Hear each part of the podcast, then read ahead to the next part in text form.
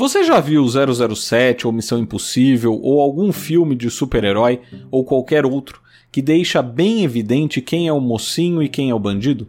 Ali é fácil ver quem defende o bem e quem defende o mal, não é? Em alguns casos, porém, o vilão de repente muda de lado e faz um ato inesperado para salvar o mocinho da história. Isso não é tão incomum. Aconteceu em Star Wars, por exemplo. De todo jeito, Darth Vader só é Darth Vader porque é capaz de fazer coisas ruins. Os vilões da ficção têm sua relevância. Isso porque as histórias dependem deles, afinal, sem os vilões, não haveria a criação da problemática para posterior resolução. Em outras palavras, é a partir da ação dos vilões que se cria o enredo em muitos filmes, livros e novelas. Eles que provocam os desdobramentos que geram, que criam a história. Por outro lado, se bem sabemos quem são os vilões da ficção, o mesmo não vale tanto para a vida real. Assim, figuras que encarnam o mal, personagens históricos que se mostram como verdadeiros vilões ao longo do tempo. Mas ali, enquanto os fatos aconteciam, será que todos seriam capazes de distinguir de que lado estavam na história? Não há, como sabemos, trilha sonora para maldade na vida real. Não há música de fundo, vilões do mundo real não usam só roupas escuras, não vestem só preto, não fazem cara de mal. Os vilões do mundo real são pessoas comuns. Alguns vestem terno e gravata, outros trajes militares, outros roupas típicas. Alguns são educados, refinados inteligentes. Em suma, é a tal banalidade do mal. E é sobre isso que falaremos hoje no 58º episódio da Mosca, um espaço para a gente pensar e discutir a política nacional, internacional e nossa sociedade. Bora começar? Então, ouvidos atentos e cabeças abertas que a mosca vai decolar. Olha só, outro dia eu estava assistindo ao filme Druck, mais uma rodada. Nele, o professor faz uma provocação para seus alunos, mais ou menos assim. Se você tivesse que escolher entre um desses líderes, qual você escolheria? O número 1 um está parcialmente paralisado pela poliomielite, tem hipertensão, está anêmico e sofre uma série de doenças graves. O número 2 está acima do peso e já perdeu três eleições. Sofre de depressão e teve dois ataques cardíacos. É impossível trabalhar com ele e fuma charutos sem parar e todas as noites, quando vai para a cama, bebe quantidades incríveis de champanhe, conhaque, porto, uísque e acrescenta dois comprimidos para dormir antes de conseguir adormecer. O último, número 3, é um herói de guerra, altamente condecorado, que trata as mulheres com respeito e adora animais. Nunca fuma e só toma cerveja em raras ocasiões. Em quem você confiaria? Se você gosta de história ou viu o filme, sabe que se tratam de Franklin Roosevelt, Winston Churchill e Adolf Hitler nessa ordem. Ou seja, pela descrição, o que parece o melhor é na realidade o pior de todos. Tal ideia, aliás, foi usada por uma propaganda sensacional da Folha de São Paulo, feita em 1987 e que ganhou o Leão de Cannes, inclusive. O trecho fala sobre Hitler, revelando a foto do personagem apenas no final. Este homem pegou uma nação destruída, recuperou sua economia e devolveu o orgulho ao seu povo. Em seus quatro primeiros anos de governo, o número de desempregados caiu de 6 milhões para 900 mil pessoas. Este homem fez o produto interno bruto crescer 102% e a renda per capita dobrar. Aumentou os lucros das empresas de 175 milhões para 5 bilhões de marcos. E reduziu uma hiperinflação a no máximo 25% ao ano. Este homem adorava música e pintura. E quando jovem, imaginava seguir a carreira artística. É possível contar um monte de mentiras, dizendo só a verdade. Por isso, é preciso tomar muito cuidado com a informação e o jornal que você recebe. Folha de São Paulo, o jornal que mais se compra e o que nunca se vende. Mas Hitler e outros ditadores ao longo da história foram consagrados como o mal depois que seus atos foram conhecidos, com o tempo passando e com a tomada de consciência pelas pessoas.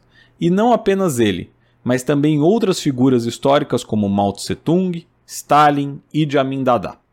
Por outro lado, a gente não pode se esquecer que Hitler foi eleito para o parlamento alemão e depois nomeado chanceler. O que eu quero dizer com isso? Que havia pessoas que o apoiavam, que havia pessoas que o seguiam, que havia pessoas que colocavam em prática seus desejos. Isso é muito importante porque muitas vezes a gente esquece que as pessoas podem se iludir por uma narrativa, por um discurso, que podem se deixar levar. É muito fácil partir do pressuposto de que estão do lado certo da história, digamos assim, quando as informações que têm acesso são enviesadas. Pensa só qual a visão de um norte-coreano sobre seu país quando toda a fonte de informação é dominada pelo regime. Como enxergar a verdade numa realidade dessas? Mas nem precisaríamos ir a esse extremo. Atualmente, vemos realidades semelhantes em bolhas de internet. Pessoas que se valem de poucas fontes de informação e se fecham para o contraditório.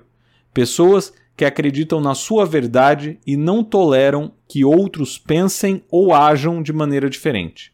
De todo modo, mesmo quando não somos assim, temos que entender que há sim obstáculos para se conhecer a verdade, porque há uma série de nuances na realidade. Uma série de visões de mundo, de percepções, de entendimentos.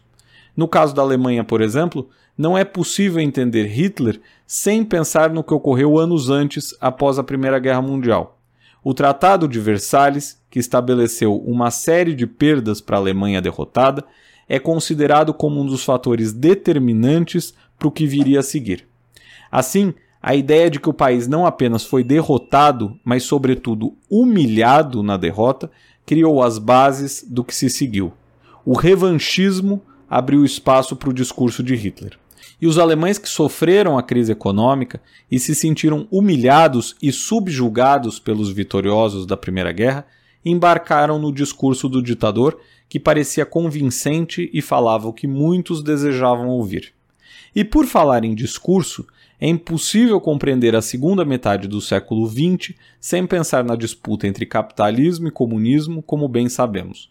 Mas mais ainda do que isso, tal disputa não se deu apenas no campo político ou eventualmente militar.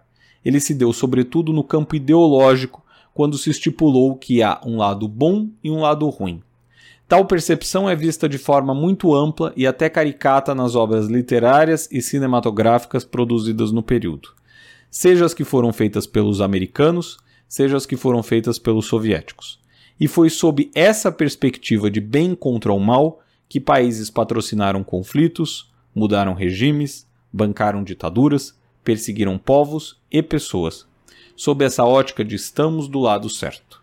Mas aí você pode pensar, isso tudo é passado. A Segunda Guerra, por exemplo, acabou em 1945, a Guerra Fria foi encerrada com o fim da União Soviética em 1991, o mundo mudou de lá para cá. Será? Será que não encontramos uma dezena de líderes que ainda se apegam no discurso de bem contra o mal para justificar suas ações, interna e externamente? Líderes que incorporam seus valores como valores universais que deveriam ser defendidos e não apenas isso, exportados? Um exemplo evidente disso foi o caso das invasões do Afeganistão e do Iraque. O caso afegão, aliás, é emblemático. Os americanos começaram a invasão em outubro de 2001, poucas semanas depois dos ataques às Torres Gêmeas. Exportaram o modelo americano. Criaram instituições, fundaram um regime democrático, bancaram eleições.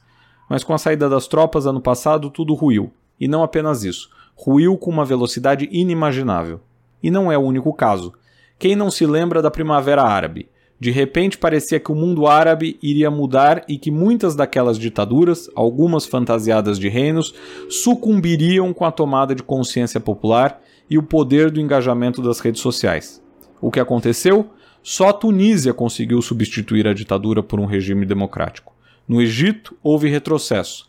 Na Síria, Líbia e Iêmen, o processo desagou em conflitos. Enfim, por mais que se possa dizer ou supor que há regimes ou modelos econômicos mais bem-sucedidos, os países possuem processos históricos próprios e interpretações distintas da realidade. As populações pensam de formas diferentes também. Cultura, religião, educação são alguns dos aspectos que impactam na percepção do mundo e mais, na percepção muitas vezes de certo e errado. Claro que nós podemos elencar valores que deveriam ser seguidos por todos os povos, pressupostos que embasam, por exemplo, a Carta de Direitos Humanos da ONU, que conta com inúmeros signatários, ainda que nem todos respeitem ou observem o que assinaram. Infelizmente, no mundo real, ao contrário das histórias em quadrinhos e das peças de ficção, o bem e o mal são por vezes mais difíceis de delimitar, sobretudo quando estamos assistindo aos acontecimentos, quando estamos envolvidos pela história, quando agimos por sentimentos. E sim, há pessoas ruins, cruéis, capazes de muitas atrocidades. Mas muitos deles não parecem vilões para alguns, e mais, muitos deles falam coisas que muitos desejam ouvir. Se fosse como na ficção onde tudo é evidente, ninguém acreditaria nessas fantasias, mas na realidade há muitos que acreditam. Certo? Por hoje é tudo. Se você curtiu esse episódio, não esqueça de seguir e compartilhar a mosca com seus amigos. A gente se encontra no próximo episódio.